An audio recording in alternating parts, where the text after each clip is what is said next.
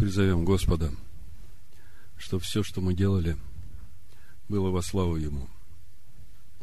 И здесь, на этом месте, и в своей жизни. Отче, мы приходим к Тебе сейчас, в эти последние минуты, перед началом Твоего праздника, который Ты назвал Йом-Кипур, дня, когда Ты через Сына Своего очищаешь души наши. Мы молимся Тебе и просим Тебя, приготовь наши сердца, помоги нам открыть наши сердца перед Тобой. Будь милостив к нам, и мы благодарим Тебя за Машеха Иешуа, ходатая нашего и первосвященника нашего, который священно действует в этот день в истинном святилище и в наших сердцах, в храме Твоем. Предаем все служение в Твои руки. Да будет Твоя воля в сердцах наших, на месте этом, во всех пределах наших. Во имя Машеха Ишуа. Амин. Мы сегодня собрались чтобы предстать пред Всевышним по слову Его, как написано, Левит 16 глава, с 29 стиха. «И да будет сие для вас вечным постановлением. В седьмой месяц, в десятый день месяца, смиряйте души ваши, и никакого дела не делайте, ни туземец, ни пришелец, поселившийся между вами» ибо всей день очищают вас, чтобы сделать вас чистыми от всех грехов ваших, чтобы вы были чисты перед лицом Господним. Это суббота покоя для вас. Смиряйте души ваши. Это постановление вечное. В иудейской традиции перед наступлением праздника Йом-Кипур – принято совершать такой искупительный обряд. Некоторые берут пожертвования в руку, некоторые курицу, держа в руках свою жертву, говорят, это замена моя, это искупление мое, а я вступлю в жизнь добрую, долгую и мирную. В основе этого обряда лежит понимание о том, что наши добрые дела в день вынесения приговора, они являются нашими ходатаями. И все это на основе Иова 33 главы, где написано, если есть у него ангел-наставник, один из тысячи, чтобы показать человеку прямой путь его, Бог умилосердится над ним и скажет – освободи его от могилы. Я нашел умилостивление. Если посмотреть на содержание этой традиции, вот эти пожертвования от Здака, мы говорили о том, что в праздник Йом-Кипур заканчивается этот наш сорокодневный путь вникания в себя, приготовления себя к отчету перед Всевышним. И главное, в эти дни это возвращение к себе истинному, чува, тфила, это соединение со Всевышним, и цдака – это те праведные дела, которые уже Бог делает через нас. То есть просто тшува, тфила, цдака понимать как тшува покаяние, тфила молитва – и цдака пожертвования – это ну, очень далеко от истинного понимания этих процессов. Так вот, вот этот цдака, который мы можем сейчас потрясать перед Всевышним, это те добрые дела, это те плоды, которые уже выросли на дереве жизни, которые Бог возродил в нас – которые сделанный в Машеях Иешуа в нас и через нас. И благодарение Богу нам не надо приносить курицу в жертву, хотя это тоже символ. У нас есть совершенная жертва, Мессия Израиля, который не только взял наши грехи на себя, но который, войдя в наши сердца, стал нашим наставником на тот путь жизни, идя по которому мы обретаем умилостивление от Всевышнего. Поэтому за те несколько минут, которые остались до начала праздника Йом-Кипур, мы совершим хлебопреломление и засвидетельствуем перед Всевышним о том, что у нас есть заступник, у нас есть наставник, у нас есть ходатай. И доверим свои сердца Ему в это время. Пусть Он священно действует в наших сердцах. Пусть Он очищает наши души. В 106-м псалме написано «Славьте Господа, ибо Он благ, ибо вовек милость Его». Так да скажут избавленные Господом, которых избавил Он от руки врага и собрал от стран, от востока и запада, от севера и моря. Они блуждали в пустыне по безлюдному пути и не находили населенного города. Терпели голод и жажду, душа их истаивала в них, но возвали к Господу в скорби своей, и Он избавил их от бедствий их, и повел их прямым путем, чтобы они шли к населенному городу. Да славят Господа за милость Его и за чудные дела Его для сынов человеческих. Ибо Он насытил душу жаждущую, и душу алчущую исполнил благами. Они сидели во тьме и тени смертной, окованные скорбью и железом, ибо не покорялись словам Божиим и не брегли о воле Всевышнего.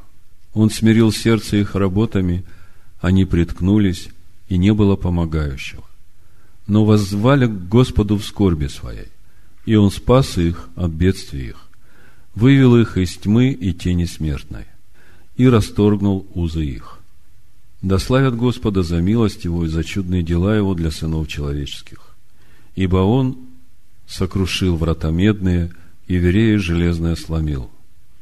Безрассудные страдали за беззаконные пути свои и за неправды свои и от всякой пищи отвращалась душа их. И они приближались к вратам смерти, но воззвали к Господу в скорби своей, и Он спас их от бедствий их. Послал Слово Свое, исцелил их и избавил их от могил их. Да славят Господа за милость Его, за чудные дела Его для сынов человеческих. Аминь.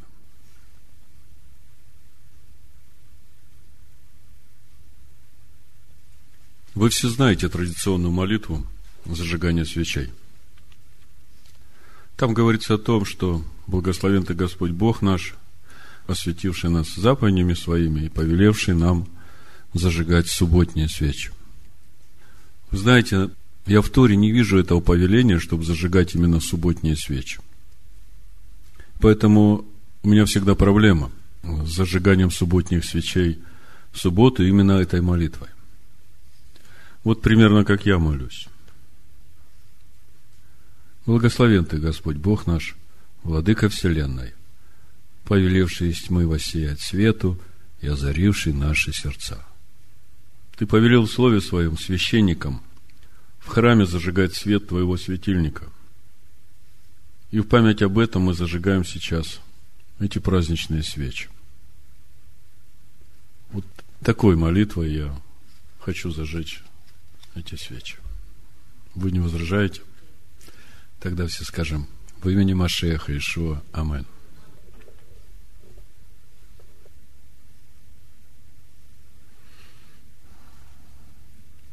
Так трепетно.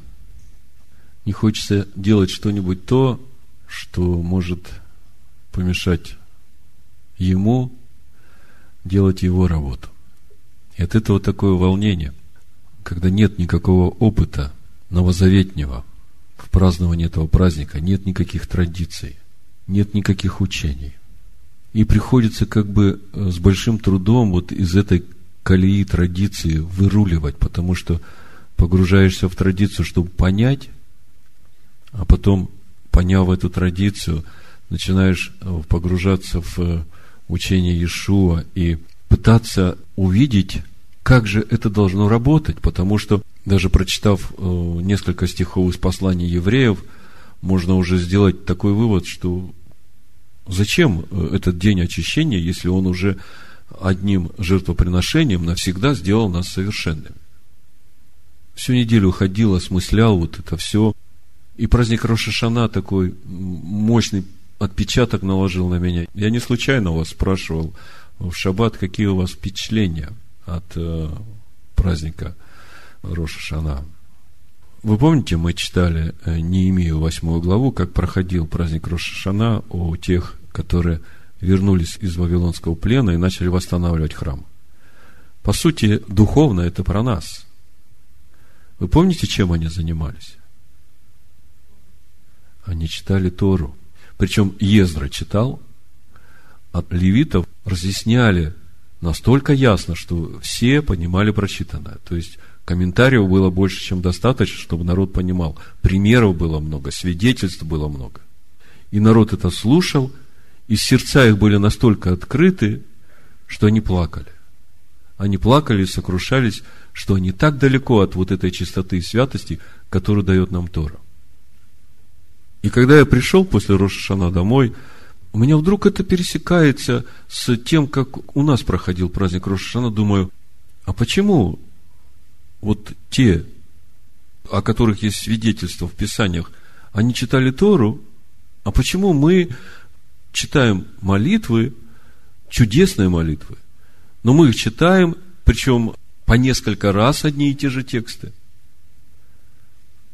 Разве не будет благословение погружаться в Тору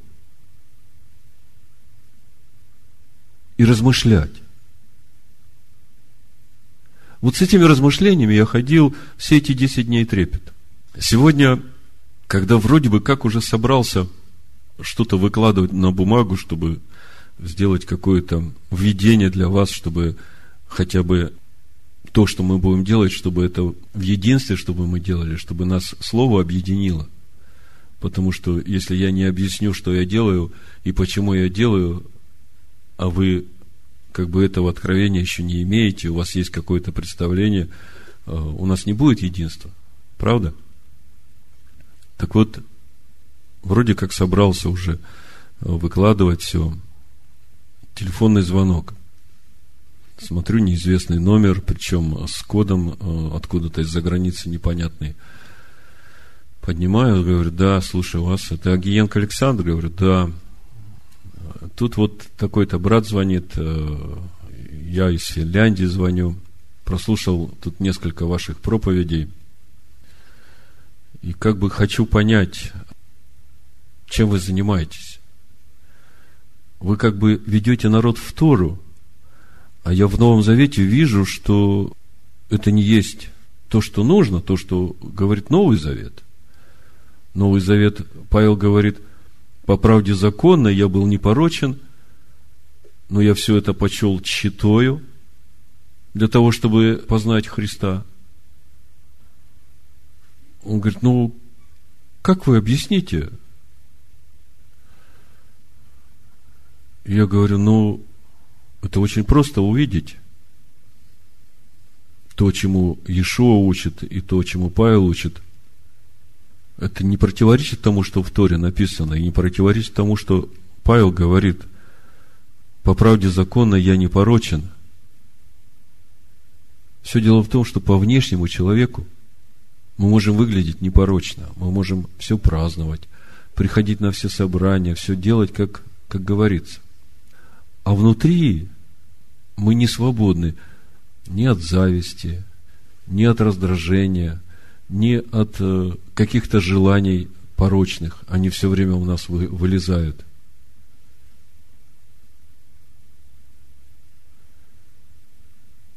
И Павел говорит, что если у меня внутри вот столько всякой нечистоты, то вся моя правда законная, она мусор, она ничего не стоит. И Ишуа говорит, очистите сначала внутренность чаши, потом и внешне будет чисто. Так вот, в закон мы вникаем именно для того, чтобы очистить внутренность чаши, потому что именно закон помогает там вот то мое ветхое я распять.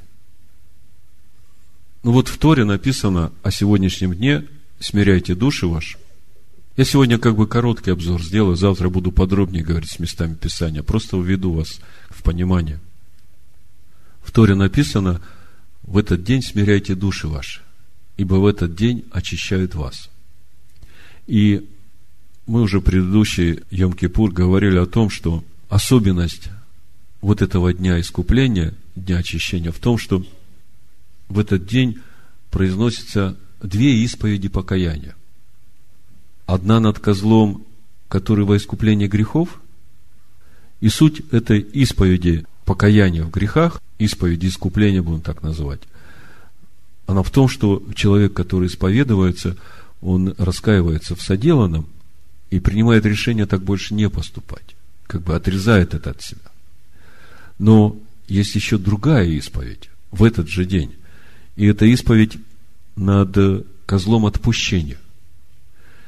И внешне они как бы выглядят одинаково. Разницы нет, все действия те же самые, но отличается она тем, что исповедь идет о путях, которые привели к соделыванию этого греха. Так мудрецы говорят. А мы об этом проще говорим. Исповедь идет именно о вот этих корнях вот этого дерева ветхого, да, вот этой природы моей, как Павел говорит, вот в шестом стихе, Римлянам шестая глава. А зная то, что ветхий наш человек распят с ним, чтобы упразднено было тело греховное, дабы нам уже не быть рабами греху. То есть, вторая исповедь о грехах, в своей сути, исповедь вот этих причин, которые приводят к греху, то есть корешков. И написано, смиряйте души ваши, ибо в этот день очищают вас. И у меня возник вопрос, а что значит смирять души в этот день? Согласитесь, важно же понять, какого смирения души в этот день от нас ожидает Господь. Достаточно ли того, что я просто не ем, пощусь и сижу вот на собрании. Ну вот сидеть буду целый день, ничего не делать, кушать не буду. И слово говорит, что будет в этот день мою душу очищать. Ну, в принципе, да? Такое понимание. То есть, это как законы шаббата. Я смиряюсь в этот день, я ничего не делаю, я сижу в собрании святых, и первосвященник священно действует. Он очищает мою душу. Казалось бы, что еще надо? И вот я размышлял над э, вот этими словами. Что же стоит, по сути, за этим смирением моей души? Как она должна выражаться? Э, что мне надо делать в этот день, чтобы засвидетельствовать, что я смиряю свою душу? Я задам еще один вопрос, а потом мы их вместе соединим, и через это вы увидите суть дня очищения, что по сути должно происходить по опыту, скажите мне, а каким образом происходит очищение нашей души? Посредством чего происходит очищение нашей души? Кто сказал слово? Вы слышите? Вы сами отвечаете. Очищение нашей души происходит посредством слова. Каким образом? Слово входит, разделяет, обрезает, если мы соглашаемся, и очищает, и само входит в нас, и в нас живет, и вот от этого слова приходит эта чистота, потому что там, в этом слове уже присутствие Бога. Вот так происходит очищение нашей души, обновление нашего естества и запечатление этой новой природы. То есть, что получается? Бог говорит, смиряйте в этот день души свои, ибо в этот день очищают вас. Помните, у Петра написано, «Итак, смиритесь под крепкую руку Божию, и вознесет вас в свое время». Под что надо смириться? Под Слово. В итоге, если мы сейчас все вместе соберем, смотрите, какая картина получается того, что должно происходить в Йом-Кипур. Суть нашего смирения не просто то, что мы в посте пребываем. Пост, безусловно. Но суть нашего смирения в этот день, чтобы нас очищали. Кто очищает? Первосвященник. Он кто есть? Он Слово. Так вот, чтобы в этот день происходило наше очищение, нам нужно смириться под Слово Божие. Как практически это происходит? Я думаю, что хорошо было бы, чтобы завтра каждый из вас дал свидетельство того, как Слово Божие говорило вам, что происходило с вами, и как это Слово Божие в конце концов вошло внутрь вас, и произошло вот это обрезание того, что противилось этому, и запечатление этой новой природы. То есть, как вот этот процесс происходил. Вы подумайте, если каждый из вас даст свидетельство хотя бы на один или два стиха, то какой опыт, какое богатство будет для всех остальных, которые будут это слышать. Потому что это же пройденный путь, это же суть вот этого процесса обновления нашей природы. Вы понимаете?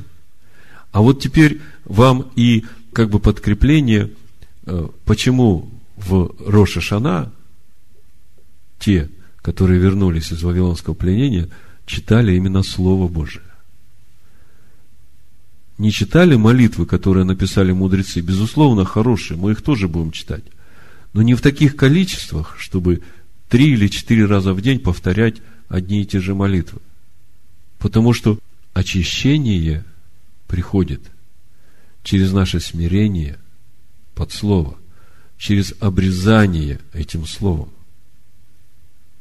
И вот когда мы действительно так смиряемся под Слово, вот тогда и приходит результат. И в результате тогда и плоды будут, потому что новая природа приходит. Вот в подкрепление к тому, что я говорил, я хочу вам привести несколько мест Писания, которые, в общем-то, говорят как раз о том, что так оно и есть.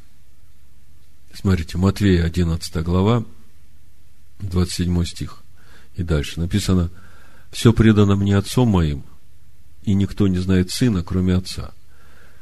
И отца не знает никто, кроме сына, и кому сын хочет открыть. Придите ко мне все труждающиеся обремененные, и я успокою вас. Возьмите иго мое на себя и научитесь от меня. Ибо я кроток и смирен сердцем, и найдете покой душам вашим, ибо иго мое благо и бремя мое легко. Как вы думаете, о чем здесь? но о том, чтобы наша душа обрела покой. А наша душа обретает покой когда? Когда душа наша очищается от вот этой вот борьбы, противостояния между мной истинным и мной, который греховное тело плоти, который противится Слову, противится истине, противится любви Божией. И вот по мере того, как мы, как Иешуа говорит, берем иго его на себя – смиряемся под Его Слово, кроткие и смиренное сердце, найдете покой душам вашим. Помните, Бог говорит в Исаии 57 главе, «Я живу на высоте небес и в святилище, и со смиренными сердцем и кроткими духом, для того, чтобы оживлять сердца смиренных и дух кротких». Давайте откроем, прочитаем еще раз –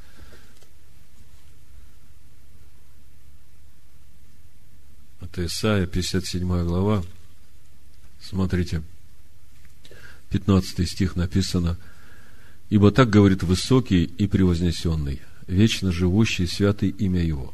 Я живу на высоте небес и во святилище, и также с сокрушенными и смиренными духом, чтобы оживлять дух смиренных и оживлять сердца сокрушенных. Каким образом происходит это оживление смиренных и сокрушенных? Когда Слово туда входит, тогда приходит жизнь. Потому что Слово, оно наполнено жизнью. Богом приходит оживление. И таким образом происходит это обновление природы. Также Иешуа говорит, э, Иоанн, 6 глава, 51 стих. Евангелие от Иоанна. «Я хлеб живой, шедший с небес. Ядущий хлеб сей будет жить вовек». Слышите? «Я хлеб живой, сшедший с небес». Кто это говорит? Кто это говорит? Кто сходит с небес? Мы только что читали. Слово сходит с небес. Правда? Машиах. Слово. Тогда ядущий хлеб какой будет жить вовек? Ядущий слово. А скажите, какое слово? Если это говорит Машех, а он родник Торы, из него течет Тора, он источник Торы, то надо есть это слово. А Иешуа, учение Иешуа и апостолов, нам дает ключ к тому, как открывать духовную глубину. Так вот, что мы имеем? Мы имеем день очищения. Йом Кипур. День очищения, так и переводится. И мы начинаем видеть, что в этот день происходит что-то особенное, происходит очищение, вынос за стан. Надо ли нам, новозаветним верующим, которые уже совершенны, вот в этом во всем участвовать? Завтра подробнее будем об этом говорить, просто я хочу вас как бы ввести в курс, чтобы было над чем размышлять. Смотрите, послание евреям в 10 главе мы читаем 12 стих.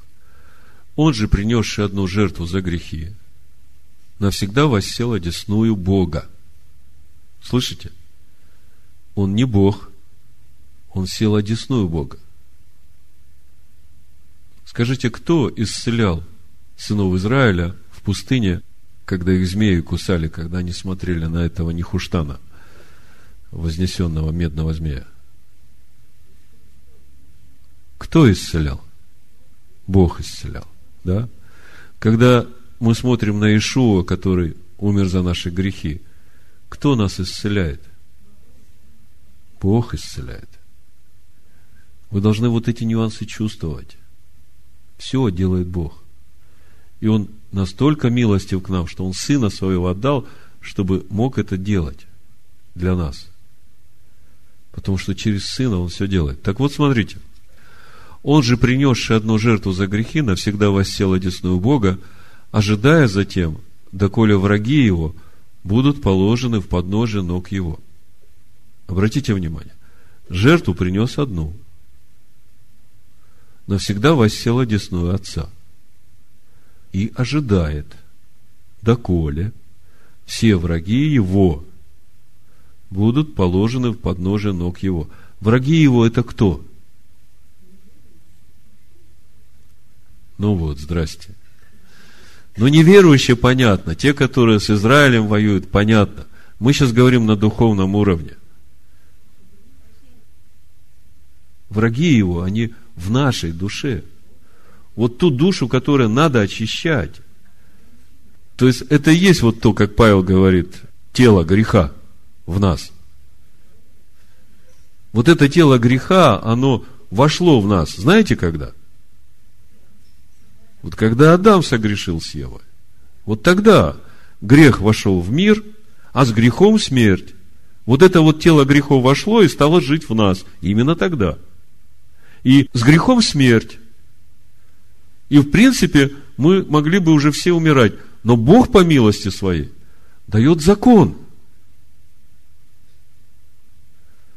Если я согрешил, то Тора, как закон, как тень будущего блага, она говорит, ну хорошо, возьми козу, козла, это символ твоей греховности, который противится всему, да, и принеси в жертву за себя, чтобы не ты умирал, а чтобы козел умирал. Я понимаю, что ты хороший, но вот эта греховность, которая вошла в тебя, она не ты. Так вот, смотрите, начинается 10 глава. Закон, имея тень будущих благ, а не самый образ вещей, одними и теми же жертвами, каждый год постоянно приносимыми, никогда не сможет сделать совершенными приходящих.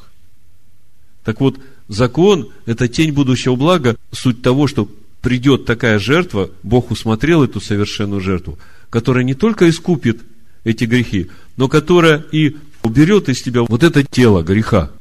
Так вот, в 10 главе Евреям мы читаем, он же, принесший одну жертву за грехи, навсегда воссел одесную Бога, ожидая затем, доколе враги его будут положены в подножие ног его. Но с врагами мы уже разобрались. Кто, да? Речь идет о нашей душе, о вот этой природе греха, человеке греха, который живет в нас, да? И вот этого вот надо так хорошенечко упаковать в этот гроб, как Павел говорит, почитайте его мертвым. Мы умерли для греха. Но единственный, кто его поможет упаковать в этот гроб и больше никогда не давать ему места в себе или вылезти из этого гроба, это Слово, которое войдет в нас. Понимаете, это Слово, оно его убивает, распинает, и когда это Слово в нас входит, происходит распятие этой ветхой природы, и вместе с тем запечатление этой новой природы. В этом слове сила, потому что это истина. В этом слове сила, которая дает нам вот эту силу сейчас в этом мире ходить, несмотря на то, что мы продолжаем жить в этом теле, которое смертно. Значит, ожидая затем, доколе враги его будут положены в подножие ног его, ибо он одним приношением навсегда сделал совершенными освящаемых вопрос, который мы начали разбирать. Зачем нужен праздник Йом-Кипур? Зачем нужен этот день очищения, если он одним приношением навсегда сделал нас совершенными? Ответ здесь же. Он сделал нас совершенными, как бы в потенциале. Он ожидает, доколе мы всех врагов положим под ноги его. А вот это процесс – процесс всей нашей жизни. И нам как бы дан этот аванс до того времени, пока мы идем в совершенство, Он покрывает нас своей жертвой, Он искупает наши грехи, и Он, как слово, очищает нас. Вот так происходит очищение нашей души, обновление нашего естества и запечатление этой новой природы. Мне раньше казалось, ну вот, праздник Йом-Кипур – это день, когда он будет там в небесном святилище священно действовать, все это делать, как вот э, мы читаем в Торе, первосвященник это делает. Ну, а я чего? Я, мне ничего просто делать не надо, просто быть в покое. Но оказывается, суть моего смирения души в этот день именно в том, чтобы мне дать место в себе этому слову. И чем больше места в себе я дам этому слову, тем больше Машеха будет во мне. Вы же понимаете, что это процесс, это же в один раз не происходит. И из года в год праздник Йом-Кипур происходит запечатление этой новой природы. Чем больше во мне Машеха, там мне уже вот это приношение в жертву за грех не нужно. И придет время, когда весь Машех будет жить в нас, и тогда действительно нам уже не надо будет искупления наших грехов и очищения. То есть, в итоге, одним жертвоприношением навсегда сделал нас совершенными. Ну, как вы понимаете, это последний шафар Йом-Кипура, при последней трубе вы вдруг получите сразу прославленные тела, и уже не будет смерти. Вот смотрите, 28 стих 9 главы. Так и Христос, однажды принеся себя в жертву, чтобы подъять грехи многих, во второй раз явится не для очищения греха, а для ожидающих его во спасение. То есть, он принес совершенную жертву, сидит, ожидает, доколе все враги его будут положены в подножие ног его. И каждый Йом-Кипур он очищает и запечатлевает вот эту новую природу в нас, тот путь, который мы прошли за этот год. И этот процесс будет продолжаться до какого момента, скажите мне? До того момента, когда он придет во второй раз, да? Потому что во второй раз он уже придет не для очищения. Он в первый раз пришел для очищения. А во второй раз уже придет для ожидающих. Итак, праздник Йом-Кипур. Еще раз подчеркиваю, приносятся две жертвы. Есть еще одна жертва, которой мало акцента делается. А мне кажется, что она тоже очень важна. Это жертва всесожжения. Мы завтра будем читать 16 главу книги Левит, тогда мы там увидим это. И это как раз вот и есть суть смирения нашей души. Ради того, чтобы происходило вот это очищение и запечатление его природы.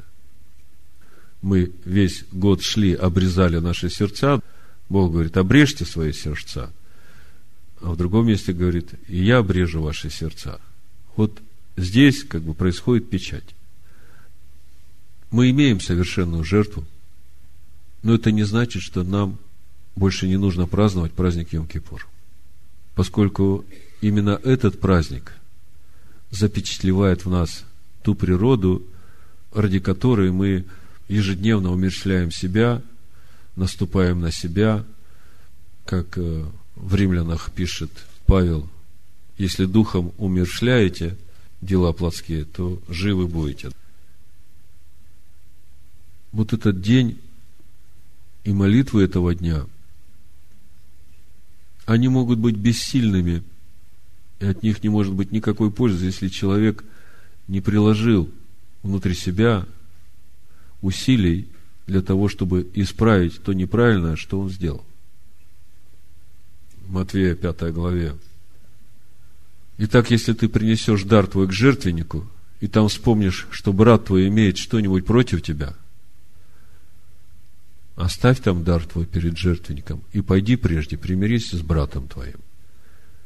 И тогда приди и принеси дар твой. Мирись с соперником твоим скорее, пока ты еще на пути с ним, чтобы соперник не отдал тебя судье, а судья не отдал бы тебя слуге, и не ввергли бы тебя в темницу. Истинно говорю тебе, ты не выйдешь оттуда, пока не отдашь до последнего кадранта. Вот это местописание, то, что Ишуа говорит оно как раз говорит о том, что нет смысла молиться о тех грехах, которые сделаны и не исправлены, которые вы можете исправить. Есть вещи, которые мы не можем исправить, и тогда мы уже на милость Бога уповаем. А есть вещи, которые мы можем исправить. Тут перед этим написано, я говорю вам, что всякий гневающийся на брата своего напрасно подлежит суду.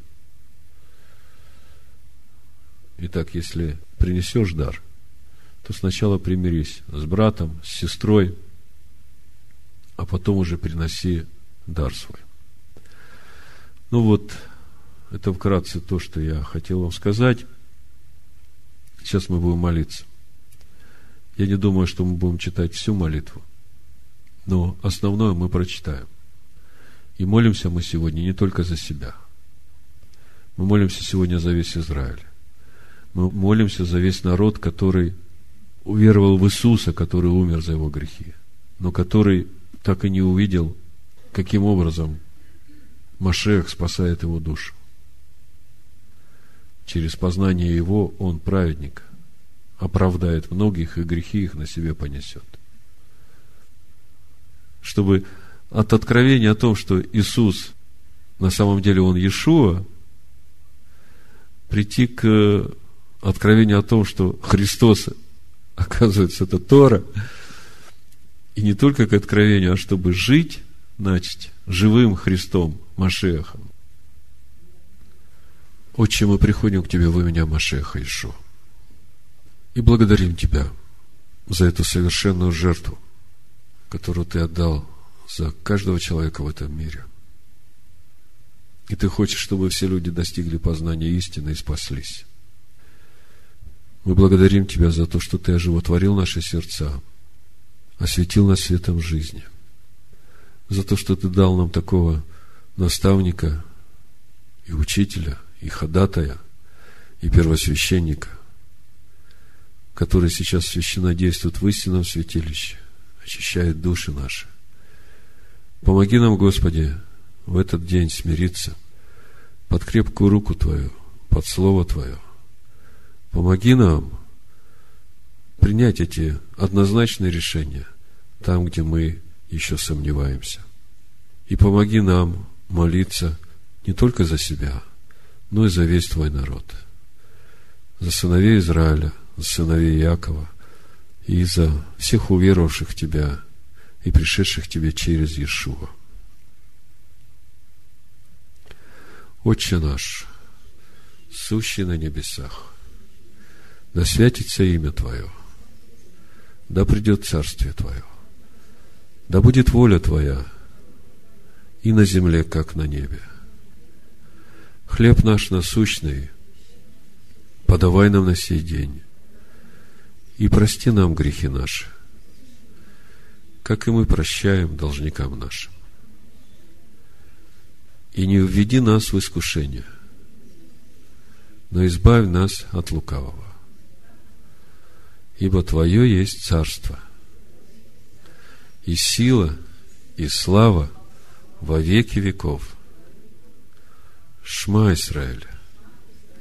Адонай Элагейну. Адонай Эхат. И возлюби Господа Бога своего всем сердцем своим, всей душою своей, всем разумом своим, всей крепостью своей и ближнего своего, как самого себя. Вы меня Машех Иешуа. Амин. Амин. Амин. Амин. Амин.